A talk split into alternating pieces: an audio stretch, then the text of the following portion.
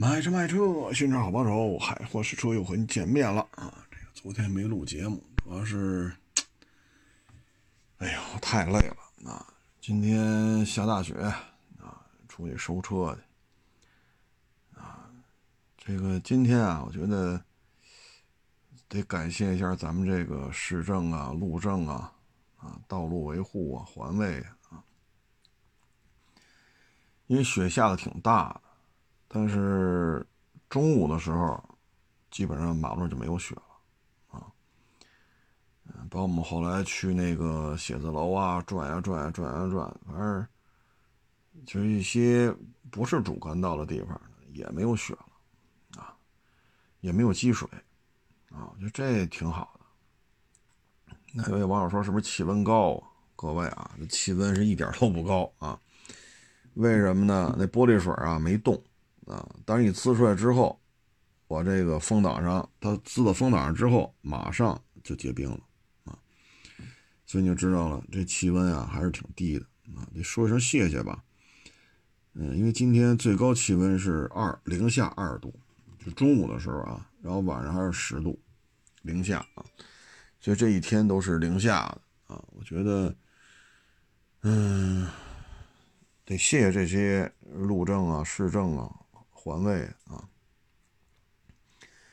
下雪天呢，我觉得首先就是您那个玻璃水得是防冻的啊，嗯，再一个呢，就是马路上扫的再干净，也得注意车速啊，也得注意车距啊，呃，万一哪块落了一一小块，它结了冰了，您不注意，您恰好在这上头开着开到这块冰上头。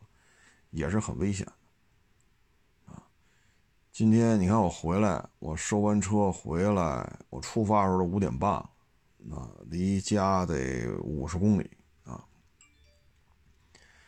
然后呢，走在五环上，啊，我就发现啊，就马路上你会经常遇见这种人，就是你看啊，现在北京车很少了，虽然说是晚高峰。但是在五环上，基本上大家能开到五六十，啊，基本上车速能保持在五六十的状态，啊，慢点呢也能到四十到五十，快了呢七八十，啊，五环呢有地儿限速一百，有地儿限速九十，啊，所以你就这么开，你肯定你你也超不了速啊。但是大家呢，就车相对而言呢没堵，但是密度比较大。你看啊，他就有这样的人，就拿前杠顶着人家前面车的后杠。然后贴贴贴贴贴，一有档子，啪，要么往左，要么往右一掰轮，然后啪再追上去，再贴贴贴贴，啪嚓。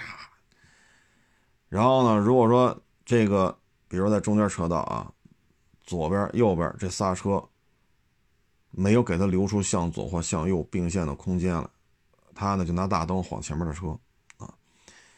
就这种开法吧，我想说的是什么呢？就是大家都不瞎。对吧？能把车开到五环上，肯定都不都不瞎啊。这个五环上，如果车速都控制四五十，这车呀就很多了已经。你说你能开多快啊？但是呢，晚高峰那保不齐就要往下，就并线要下五环的，也有那个匝道上来的啊，辅路进主路的，保不齐前面车就有刹车的。你这么开，只要有一个刹车，你准撞上。撞上了还是你全责啊？实际上这晚高峰您能快到哪儿去？啊，这是一心态的问题。啊，这是心态的问题。你这么钻来钻去，啊，你可能比我快一点点，但你这么个开法，就说你不并线，你的危险系数有多高？有下五环的，有上五环的，你保不齐前面就有刹车的。一刹车，你说你怎么反应？你和前车那距离一米都，我要说一米都说多了啊。所以很多车祸吧，都是这种人导致的。这种人呢是什么？我觉得就是心态啊，就是前杠贴的后杠。你是显得你牛啊，还是要给对方施加压力？其实对方根本就不搭理你，你爱晃不晃，我就这我就这么开。说大家都开五十，我就开五十；大家开四十，我就开四十。你拿大灯晃管什么用？最后弄得自己也是起急上火的，啊，一有当子，咵嚓一把轮，好家伙，这地下万一有块冰呢？就您这么大幅度打轮，您这车不得飞出去？啊，这这这这今天就看，啊，还有一个特神的，一面的不开灯，啊，黑灯瞎火的，就他一黑影啊，就在就在还在最内侧车道，啊，我是一直在中间车道来的。你说这有意思嘿，在五环上我们应该开了得有十十几公里，啊，他一直在我边上，一个灯都不带开的啊！我像这么下完雪，天这么黑，你这灯要有毛病，你最好修修啊，否则话你并线的话，你说你都不打灯，对吧？你说五环主路上还行，这么多车啊，这还好办点，你万一下了五环呢？走一些小道没有灯，也没有车，你可怎么办？您这车也没灯啊！所以今天这五环上看这开的是可以，这有点意思啊。嗯，今天呢，就是刚才啊，有一网友给我发一截图啊，是那个大众 ID 系列啊，这车呢就算是正式公布价格啊。这个价格呢，我觉得，嗯，可能，我觉得这是不是跟特斯拉就算较上劲了啊？为什么呢？就这车啊，续航五百五十公里的，二百四十二万八千八啊，这是五百五十公里的啊。然后呢，还一个五百五十公里的是叫什么版来着？二十一万九千九啊。所以呢，你要跑五百五十公里的话呢，你有一个二十四万多的，一个二十一万多，然后呢就是一大 SUV，啊，类似于 Model Y 啊或者 Model 鸭啊，这尺码呢反正够用，啊够用。嗯，这车吧，我觉得有点意思，啊有点意思，就是它的出现呢，我想说的是什么呢？就是。大众这台车的定价，啊，呃，车大概是不到是两米七六五轴距啊，不到两米七啊，不到两米七七啊，两米七六五这么一个轴距啊，嗯，基本上呢，它是你发现没有，特斯拉和大众 ID 这个两大流派之间价格是对上了，但是呢，大家都把。蔚来系列的什么 ES 六啊，啊，包括其他就是以蔚来为代表造车新势力的 SUV，把人家都躲开了。那现在要形成一个价格倒挂，啊，就是国产的合资品牌的价格比咱们造车新势力的价格低了一大截子，啊，低了一大截的。你看这 ID 四，两驱二十一万九千九，五百五十公里。这比 ES 六可是便宜不老少啊，啊，嗯，这有点意思。那就照这么下去的话，这是 ID 四，那边是特斯拉的 Model Y，啊，还有 Model 三，啊，就轿车和 SUV 啊，这是这是没拿未来当回事儿啊，还是觉得未来太高端呀，啊？说咱就别跟人高端品牌掺和了，啊，我觉得这事儿有点意思。反正我觉得今年啊，就是 ID 四也好，特斯拉也好，啊，就这帮这么一搅和啊，对于造车新势力来讲，这肯定是个严重的冲击啊。他们要应对这种局面呢，要么你就出便宜的车，你要说我未来就是走高端路线，啊。我 ES 六，我轴距两米九，我就得卖到三十五万八起啊！虽然我续航里程三十五万八，我续航里程只有四百二，但是我这高端，我就不能掉这价，那你就得出一个低端品牌啊！因为你这个车，你要说四百二十公里你卖三十五万八，大众 ID 四五百五十公里卖二十一万九，是那轴距两米七多。您这轴距两米九，确实差了一这个比较大的一个一个距离差啊，轴距差了挺多的，但是价格差的也挺多呀，对吧？而且续航里程差了也不少，四百二对五百五，你说这差的少吗？啊，一百三十公里的差距。所以像蔚来这样的，我觉得今年要么降价，要么出一个全新的走低端路线的品牌啊，否则这么扛下去，对于未来来讲，这是釜底抽薪呢。人家比你便宜这么多，续航里程比你长那么多，虽然说小一点吧，但是两米七多的轴距也够用啊。特斯拉这个现在 Model Model Y 都比它这个便宜，三十五万八嘛，ES 六四百二十公里的，但是人家这个是三十三万九千九啊，也还是比你便宜。然后续航里续航里程是五百九十四，对吧？这续航里程比你长太多了，长了一百大几十公里啊。轴距两米八九，跟你这 ES 六你说差多少？两米九对两米八九。差了十个毫米，一个厘米啊！所以今年吧，如果说您要想买这种二三十万的这种电动汽车，我建议您等一等吧。这个对于现在的车市来讲吧，这是春节之后价格战肯定是拦不住的。Model Y 还会降价，对吧？它已经降了很多次了，就以 Model 3为代表，降了很多次了。那 Model Y 还会降价啊？因为订单说已经让服务器，就是订订单就是订车网站的服务器都宕机了啊，所以降价。ID.4 本身定价就不高，你再加上其他的品牌，所以各位一定要等一等。啊，如果你今儿就要买，我个人建议十万元以下的车，将来你赔的比较少啊。而且现在基本上十万元以下，你能买到续航里程四百。能买到四百四百多一点点的纯电动车，你将来卖你也赔不了多少啊。再一个呢，今年会呃，今年可能不就是明年吧，明年会有价格战。这明年价格战是谁呢？我觉得就是 MPV 啊，因为今天嘛，这个看了一网友，他发了条微博，他去广汽丰田 4S 店交了一个意向金，意向金呢就是订国产塞纳。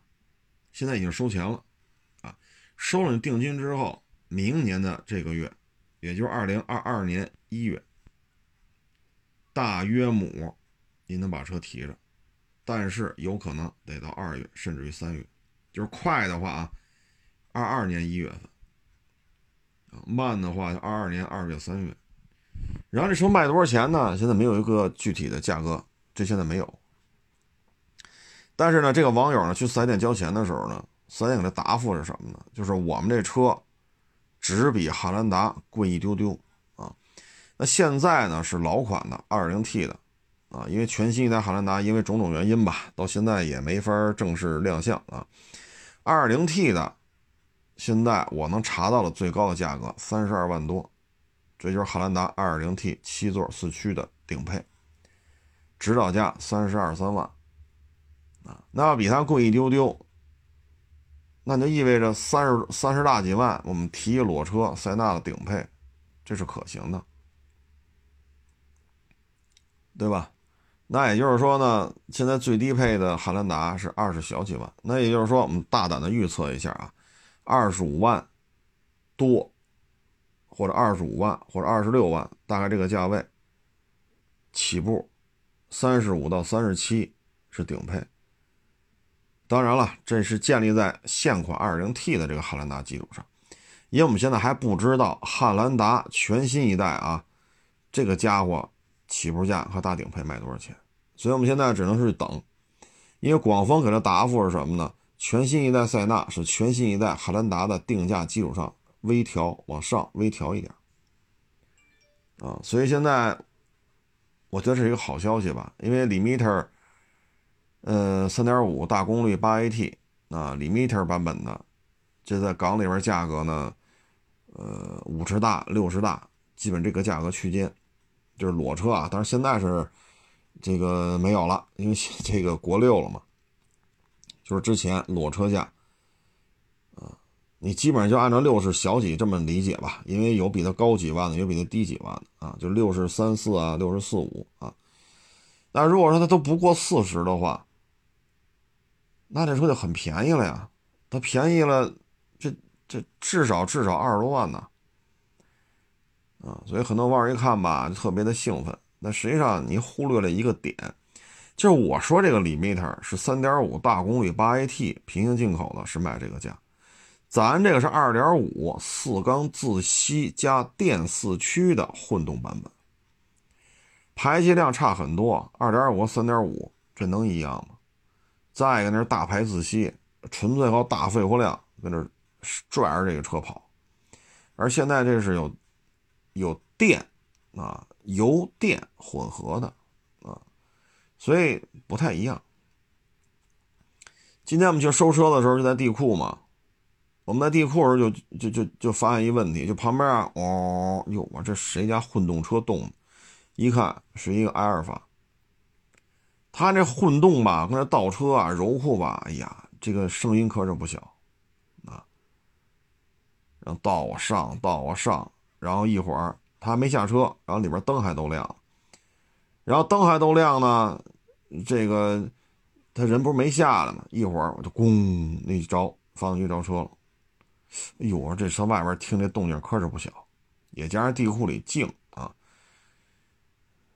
反正这个，咱们有点说这问题，就这2.5混动四驱啊，你带一个 RAV4，带一个威兰达，我觉得是没有问题的，因为车没有那么大啊，RAV4、威兰达没有那么大，但是还是要动力系统，你再去带汉兰达，当然了，现在国产的全新一代汉兰达咱也没见着实车呢啊。我个人感觉啊，可能不是那么的酣畅淋漓，因为我卖了很多3.5的汉兰达，我也卖过不少 2.0T 的汉兰达，我很难想象它能够有3.5的这种酣畅淋漓的加速过程。我也不清楚啊，它是否有 2.0T 汉兰达这种加速的过程啊？这个就得看了，因为什么呢？全新汉兰达要比 RAV4、威兰达大了一截子啊。而全新一代塞纳又是全新一代汉兰达的相当于长轴放大版，啊，所以我们老戏称嘛，全新一代汉兰达是全一代塞纳的标轴四驱跨界版，所以这大体格呢一个比一个大，啊，因为四缸的威尔法开着不如六缸的威尔法那么顺畅，啊，包括它这个途中跑的问题，啊，但是呢，你可以看一下。阿尔法呀，威尔法呀，它没有塞纳那么长，宽度、长度都不如塞纳。塞纳这体重啊，就是现在咱不知道这个是多沉，因为明年才国产。但是我们看老就是三点五的，这我卖过很多，这车就是一两吨，两吨帽，这空车重量。而 RAV4 威兰达才多沉。也就是说，你都是2.5混动电四驱啊，这种版本的，你得往上放多少袋大米才能跟那塞纳一边沉啊？那可能有些网友说，我可以给那电机什么的，什么？发动机这个2.5四缸的，我可以进行功率的调校。您说的没问题啊，您说的对。我想说的是什么呢？你可以开开 2.0T 的叉五和二和 3.0T 的叉五。咱不说一着车那声浪的差异性，咱说加速的感觉是不一样的。你不要看数据，说零到一百多少还挺快的，你开一遍就知道了。三点零的叉五和二点零的叉五完全不一样，开起来是两种境界啊。所以咱说了半天，就是说一种加速的境界啊。这是我对于全新汉兰达和全新塞纳最为担心的一点，就是你的。动力系统和你这么大的车身之间，你要怎么去调？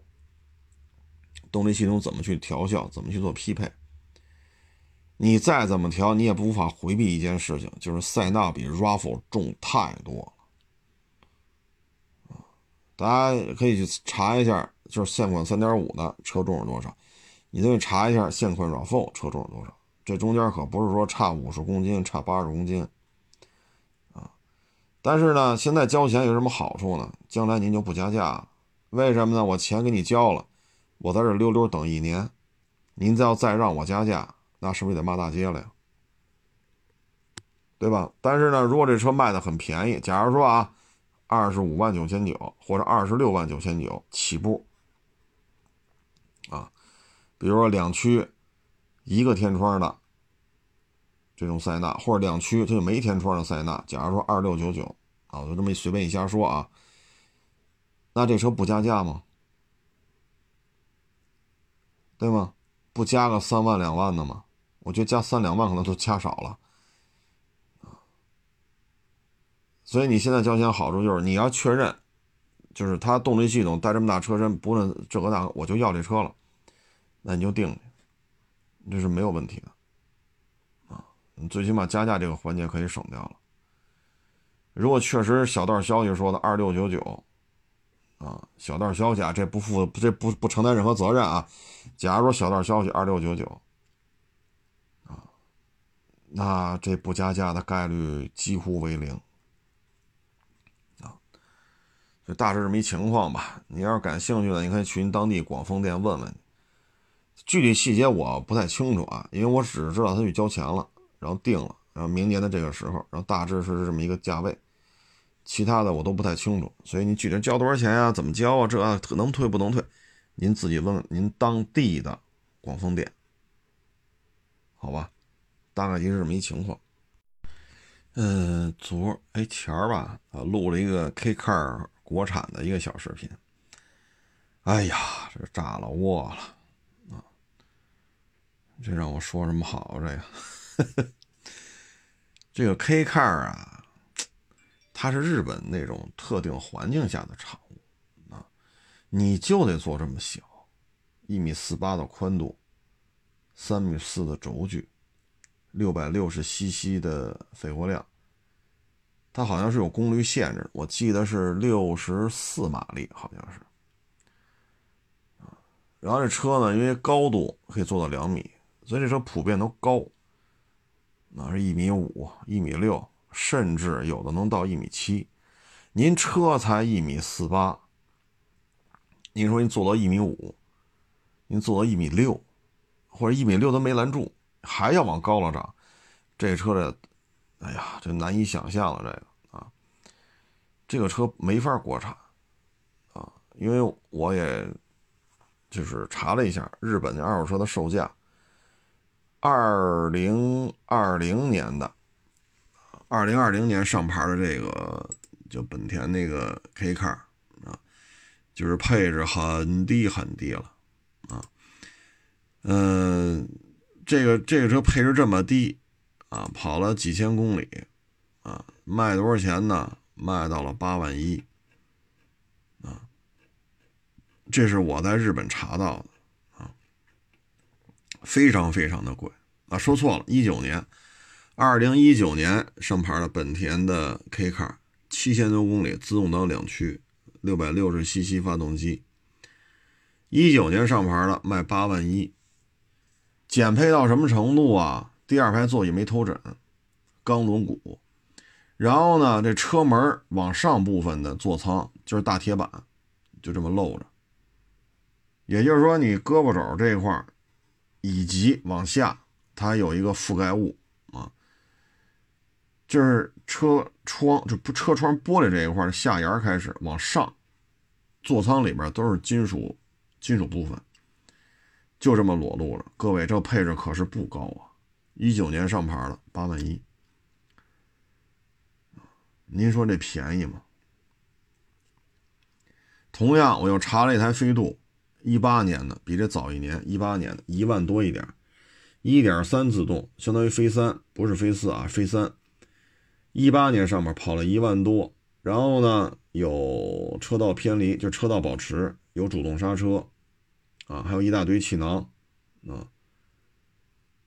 卖七万多，那你说这车便宜吗？这本田这 K Car 跟本田飞度相比，这一配置差太多了，第二体型差太多，第三价格差不多，嗯所以你就是那个价格你也接受不了。你说咱现在买车去，你说你要找一个，胳膊肘往上都是金属铁板的，你找这种车，咱咱有什么说什么啊，真是不好找啊，真是不好找。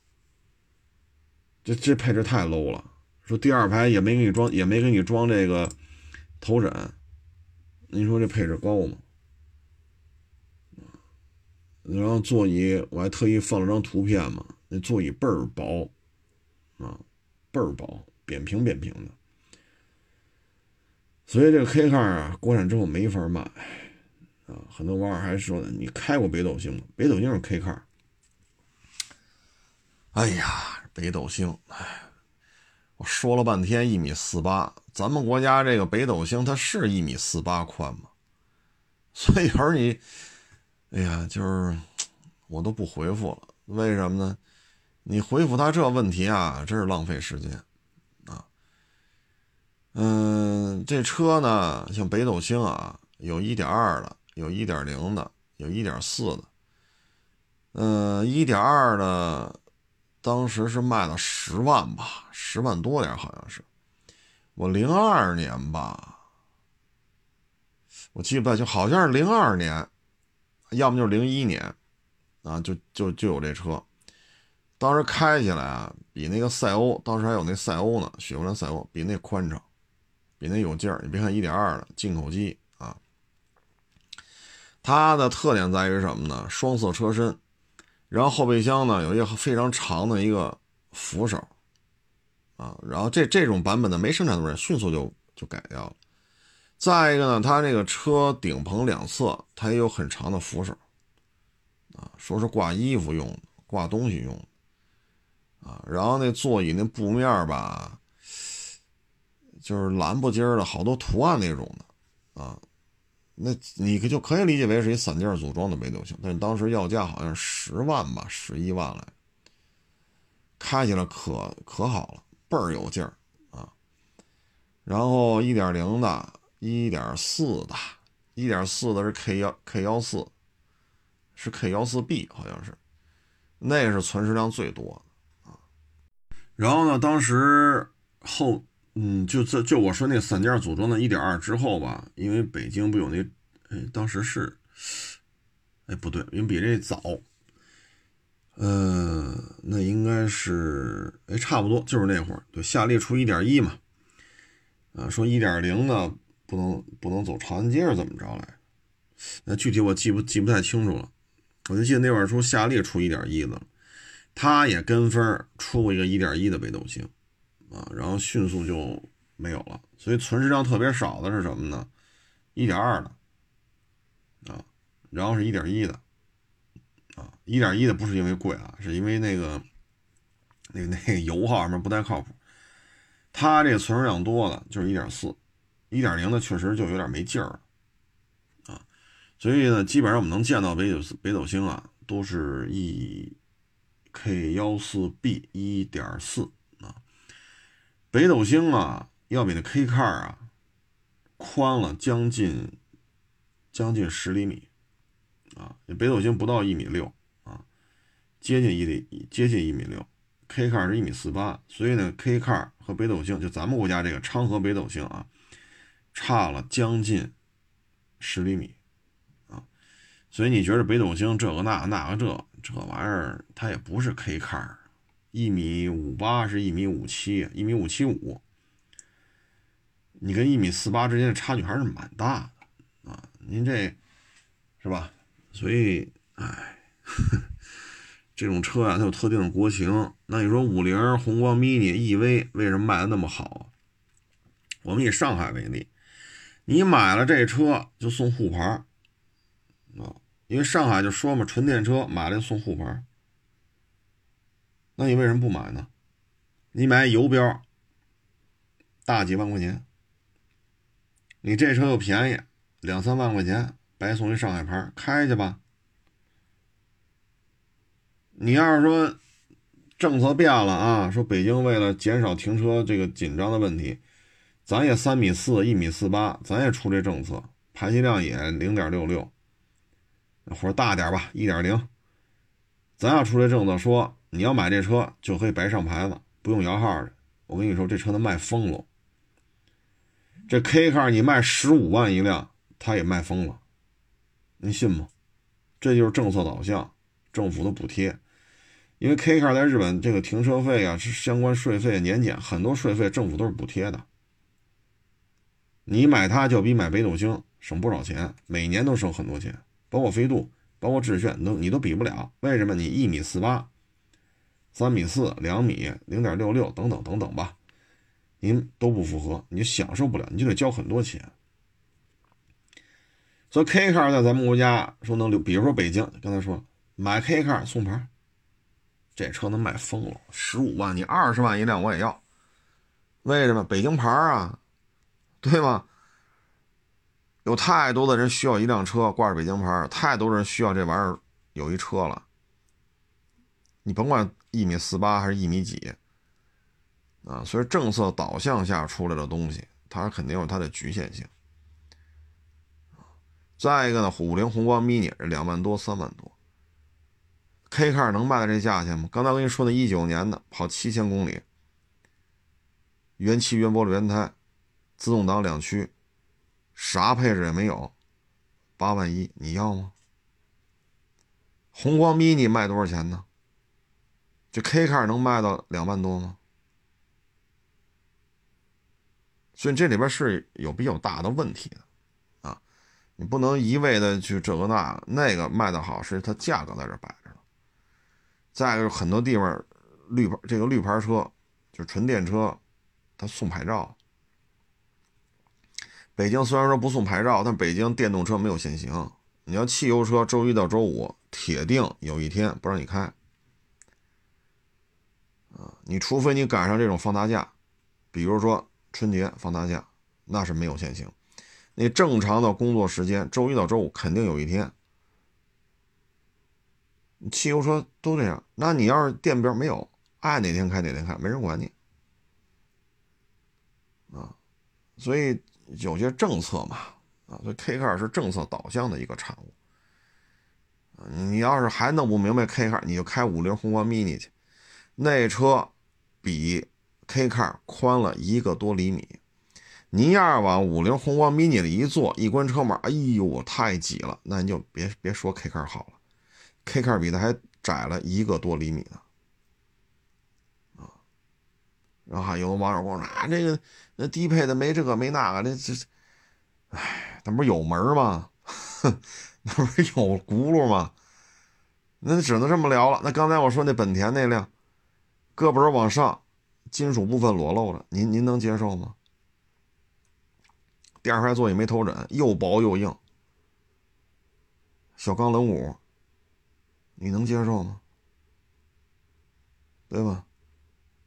你说有没有高配？有啊，什么三六零、ACC 四驱，一大堆气囊，什么盲区监测、车道都有啊，那就得十几万了，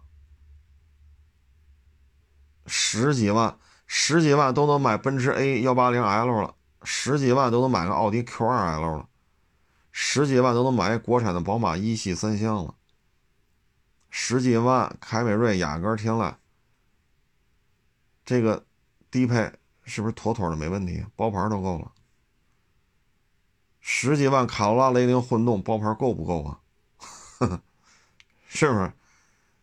你说，哎，所以就有些事情啊，真是一方水土养一方车啊，就不要再掰扯了，没用啊。再一个了。宏光要不做到这个价钱，要不是因为一纯电的有政策补贴，有送牌啊，不限行，它也不可能卖成这样。你看烧油的奥拓生产没生产过？什么下场？雨燕什么下场？包括当年的斯巴鲁云贵州云雀，那又什么下场？那还零点六六四缸机呢。可能现在很多年轻网友都没见过那车了。现在北京基本上见不着了，零点六六四缸机，你听这排量就是 K car，啊，六六零嘛，真牛，零点六六还做成四四缸的，哼，啊，有点意思啊，但是呢，确实不适合咱这国情啊，嗯，咱就不说这个了，咱就说那个好几个网友给我发那个私信啊。嗯，清华北大的毕业生流经率越来越低啊？为什么流经率越来越低啊？因为北京这几年给大学生留京的这个户口的指标越来越少啊。你要是二十年前，那清华北大毕业的留北京的概率比现在高太多了，很多单位也招啊。但这些年口子在缩，在缩小。啊，很多人不让你就这个指标不给了，或者说大幅度缩水。包括北京这些年吧，很多单位也是不让再弄这种事儿。为什么呢？给你户口了，好嘛，拿着户口就辞职了，跑了。一个两个行，三个五个行，你这几年下来给的指标全辞职，全跑了。那上面不得追究这个单位主管负责人的责任吗？你这你这怎么算？你这是，所以现在很多单位也这种，也不太愿意说拿户口去吸引这些毕业生，拿完了户口走了，拿完户口走了，一个两个三个五个八个，完了，上面该调查了，你这怎么回事？为什么会这样？为什么全跑了呀？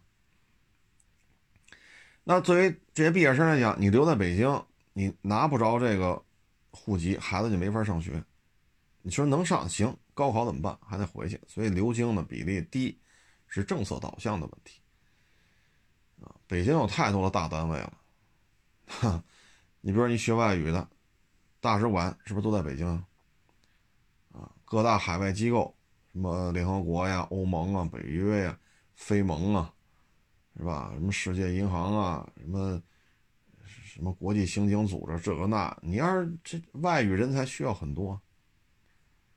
啊各大名校、各大医院，啊，各大机关企事业五百强，各大部委、中直机关，哪不需要人呢？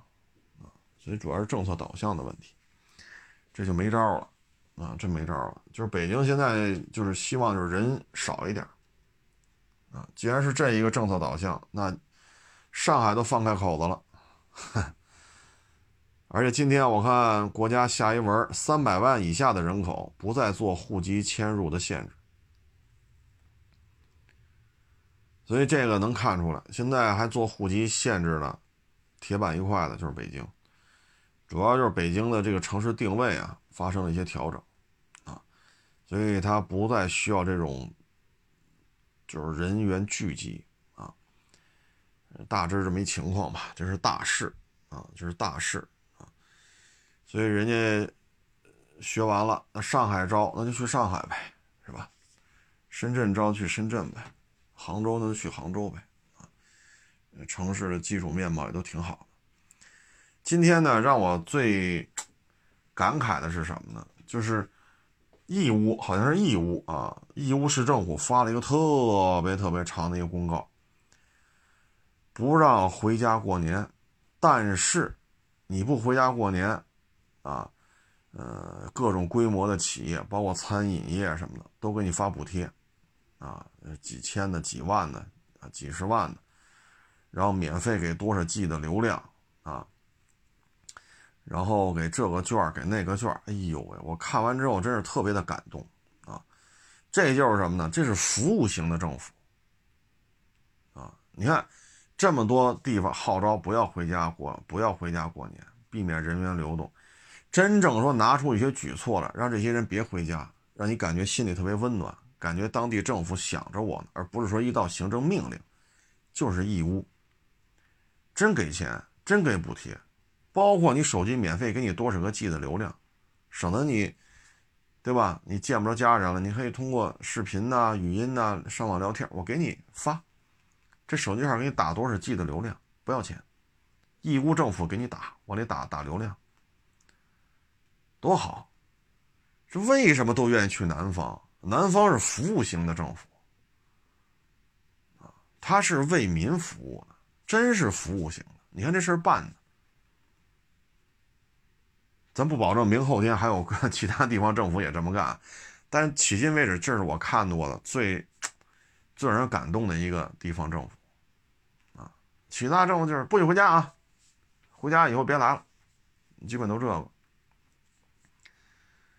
啊，你看北京这是我们周围这些菜市场卖菜不许回家啊，回家之后你别别来，你得隔离，这个那那个的，你必须隔离啊。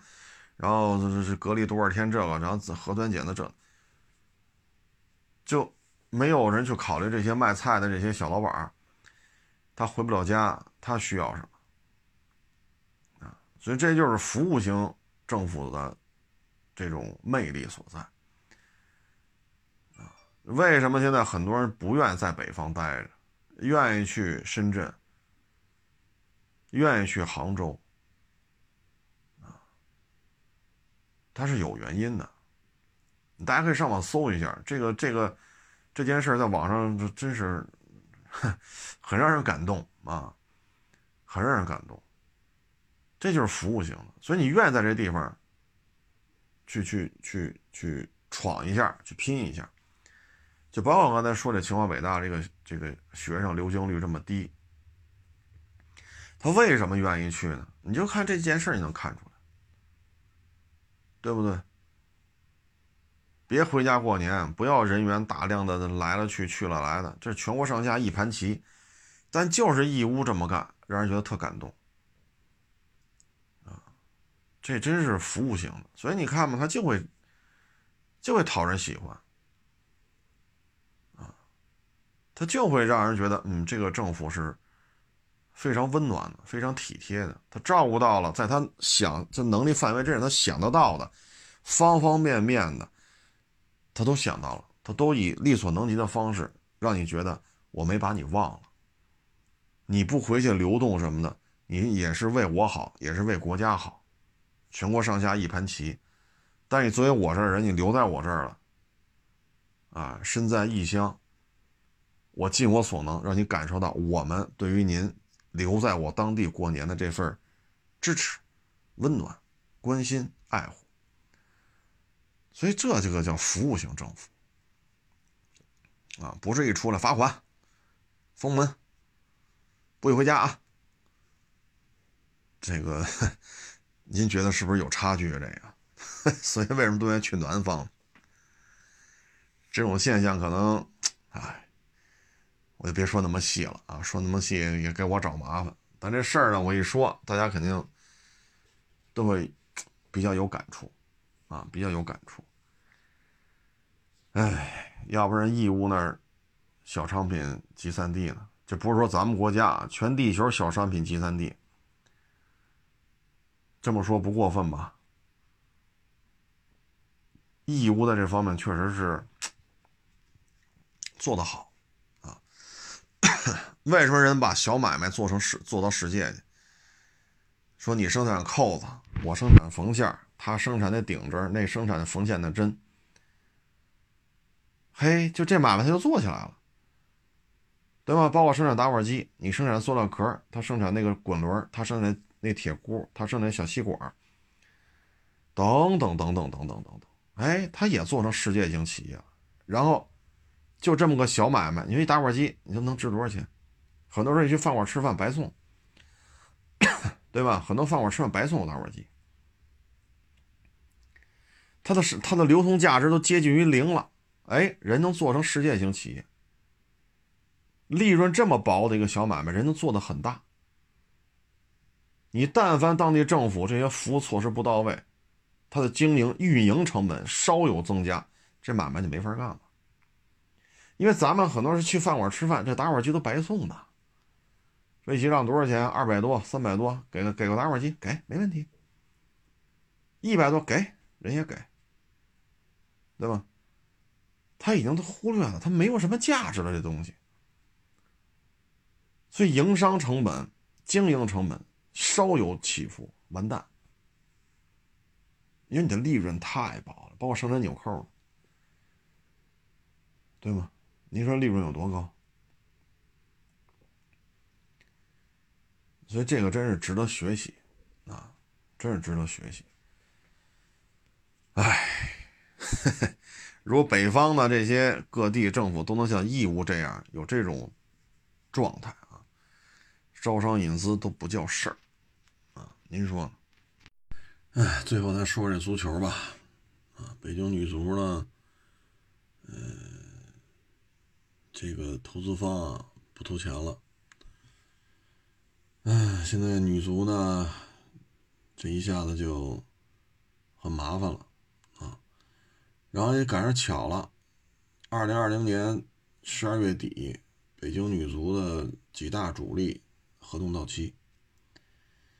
那你有优先续约权，那你得有钱呐，啊，所以现在队内的主力都已经，啊，都已经散摊子了，但北京女足倒也不至于解散，因为那是是归北京体呃北京体委下属体校的这么一个架构，所以呢，可以从北京体委拿到一些资金上支持，但你走的是职业化。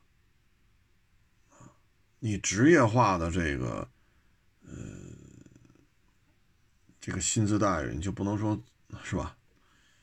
所以这个女足呢，现在就很困难了，非常的困难。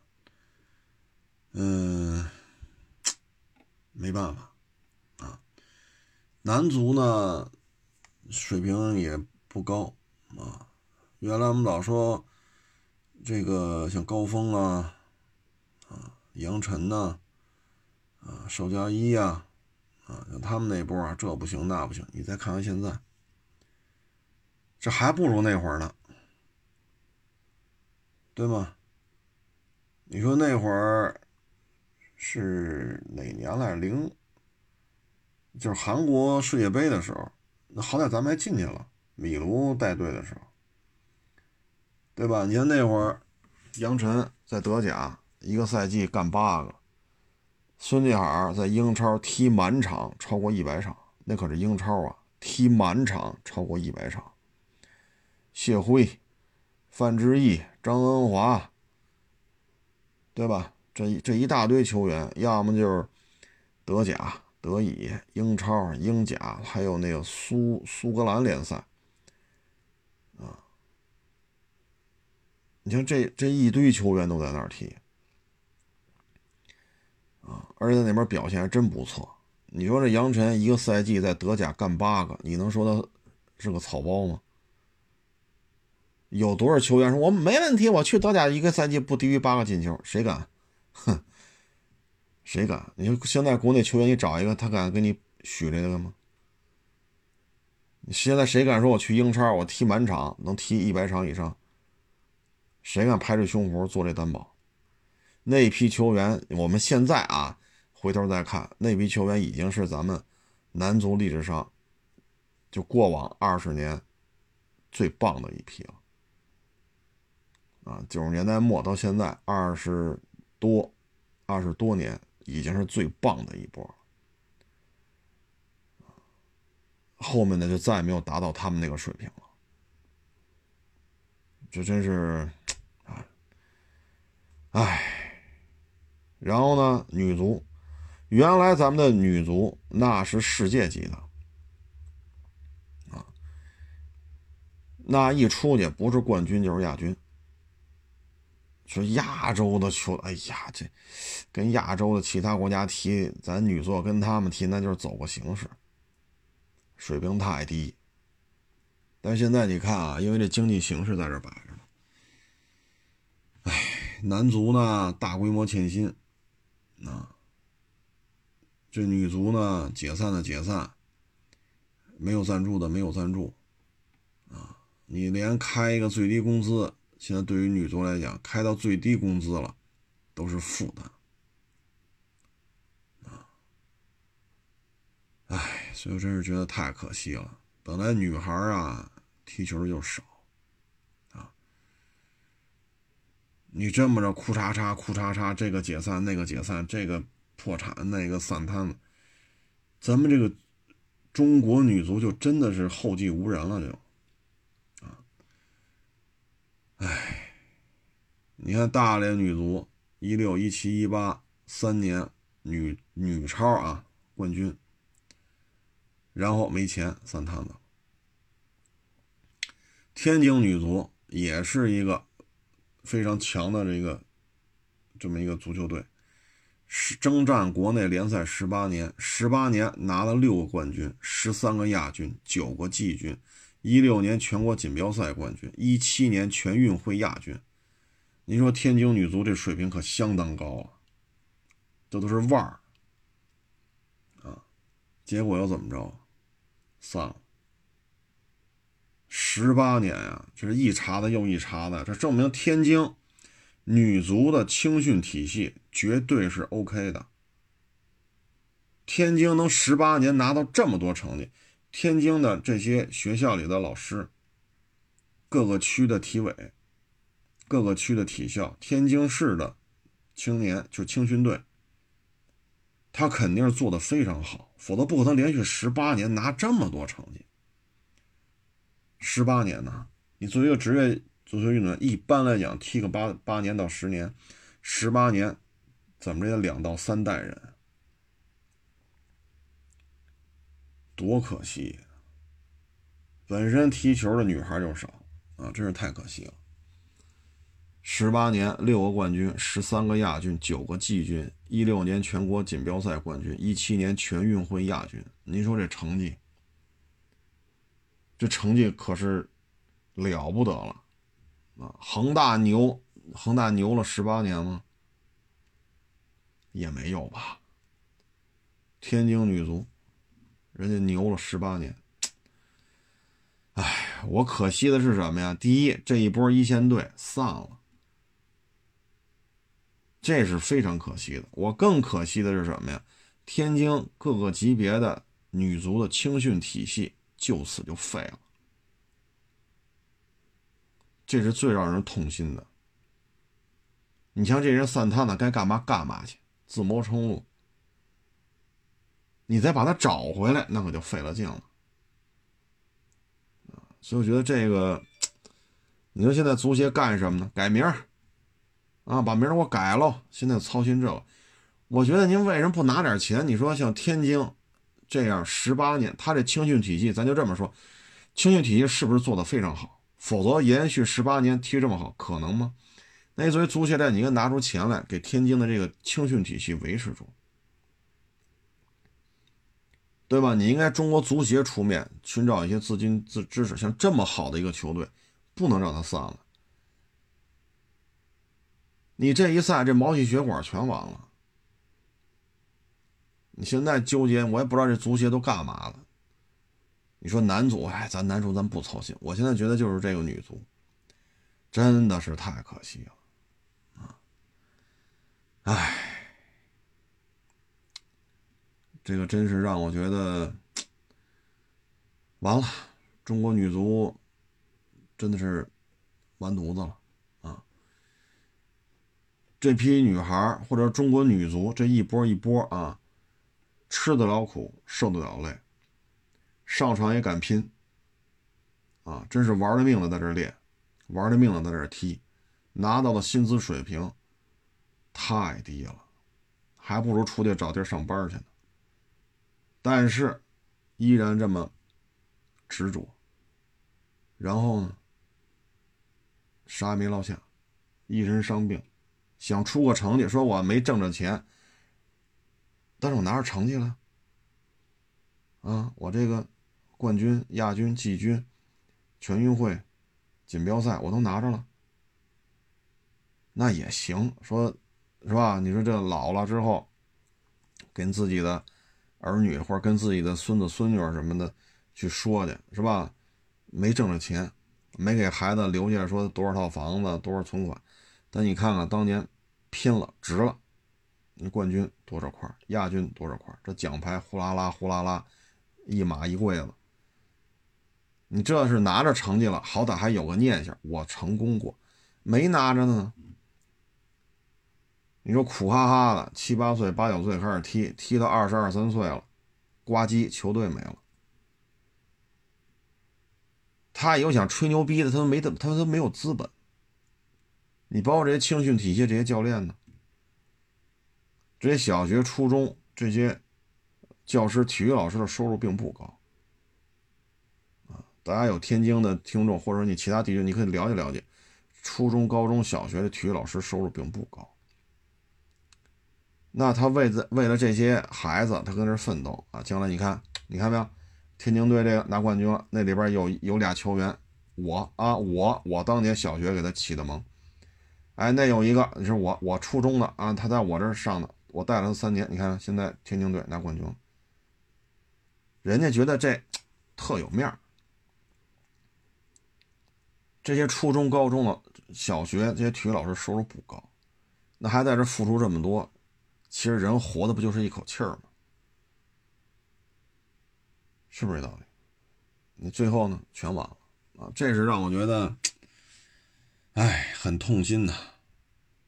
你说天天这中国足协就跟这掰扯，你把这名儿给我改了，不许用这个名儿不许，这他妈叫什么名儿跟他们这青训体系。有毛关系？这个女足吧，待遇应该在孙文那个时代之后吧，有了大幅度提升啊。像咱们有职业球员呢，去这个大巴黎去踢去啊，在大巴黎呢，一年合人民币合五十多万啊。在国内呢，像这种顶级的女子足球运动员，差不多是一百万往上啊，一百多万。嗯，一百多万，如果水平再高呢，有能挣到两百万啊。但是这个这是顶级球员啊，这咱有什么说什么。男足的注册球员数量比女足多多了，但是一年挣到一千五百万还是凤毛麟角啊。一年挣个几十万、上百万的，可能是庞大的一个基数。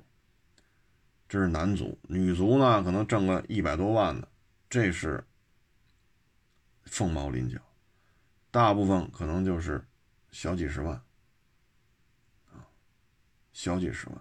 那这个收入呢，你要是北上广深的这些球员呢，买房是够呛，啊，说一年能挣个一百五，拿到手能拿到一百五，那行，踢几年那还可以，但也不能买什么豪宅啊。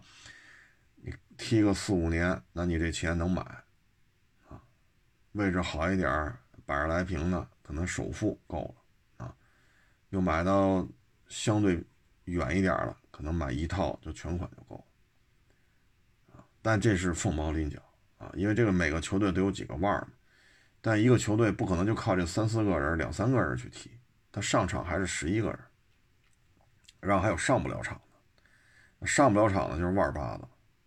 能上上场，主力替补之间来回晃荡的，几十万，绝对的主力能上百万，大概是没收入啊。哎呀，然后呢，这个，哎，说什么好呢？啊，嗯，反正散了，散了就散了，散了之后呢，就。再恢复就很困难啊！之前呢，嗯，之前咱们这个就说啊，男足必须就是男子职业足球俱乐部必须有一支女子足球俱乐部，当时是好意，但是可能因为今年男足太经济太差了，操，今年也不提这事儿。那这样的话，对于男子职业足球俱乐部来讲，养一个女足就是负担。这就是负担，拉不来广告，拉不来赞助，或者说拉了广告赞助很少，电视直播权也卖不上价，啊，门票也卖不卖不了多少，所以女足现在确实到了一个非常低的一个谷底了。我们小的时候，九几年啊，八几年、九几年我们踢球的时候，当时我们在体校边上。我们看就有教练教女孩在那儿踢，啊，这个穿着打扮呀，啊，场地呀，就已经很专业了。但是差不多得十年前吧，我再去那边开车路过的时候，那会儿场地已经盖成楼了。哎，那块场地让孩子们踢球能挣多少钱？盖成一个那么高的楼。这租金就得多少钱呢？哎，有时候也很无奈，这也不是咱能解决的。咱这个没钱、没权、没势的主，是吧？咱咱没那本事，咱有本事，好，那给赞助一个亿，对吧？或者我买块地盖成体育场，来吧，跟这练吧。啊，每年现在养一只女足，我看了一下，大致啊一千到一千五百万。咱不是没这钱吗？啊，咱要有这钱，你像这个大连、天津、北京，啊，你像这几支成绩这么好的球队，每支每支球队每年砸个两千万，我这不没钱，有钱我就砸了。我可惜了的呀，这个顶级球队要完犊子了，底下青训立马就散摊子，立马就完蛋啊！咱不是没钱吗？是不是？你看今天这微博热搜是什么？女女女女明星代孕啊，海外代孕啊，这都关注度这么高，唉。中在中国呀，干这种 竞技类的体育运动啊，真是不容易。成了，不多说了啊！谢谢大家支持，谢谢大家捧场啊！欢迎关注我新浪微博“海阔试车手”微账号“海阔试车”。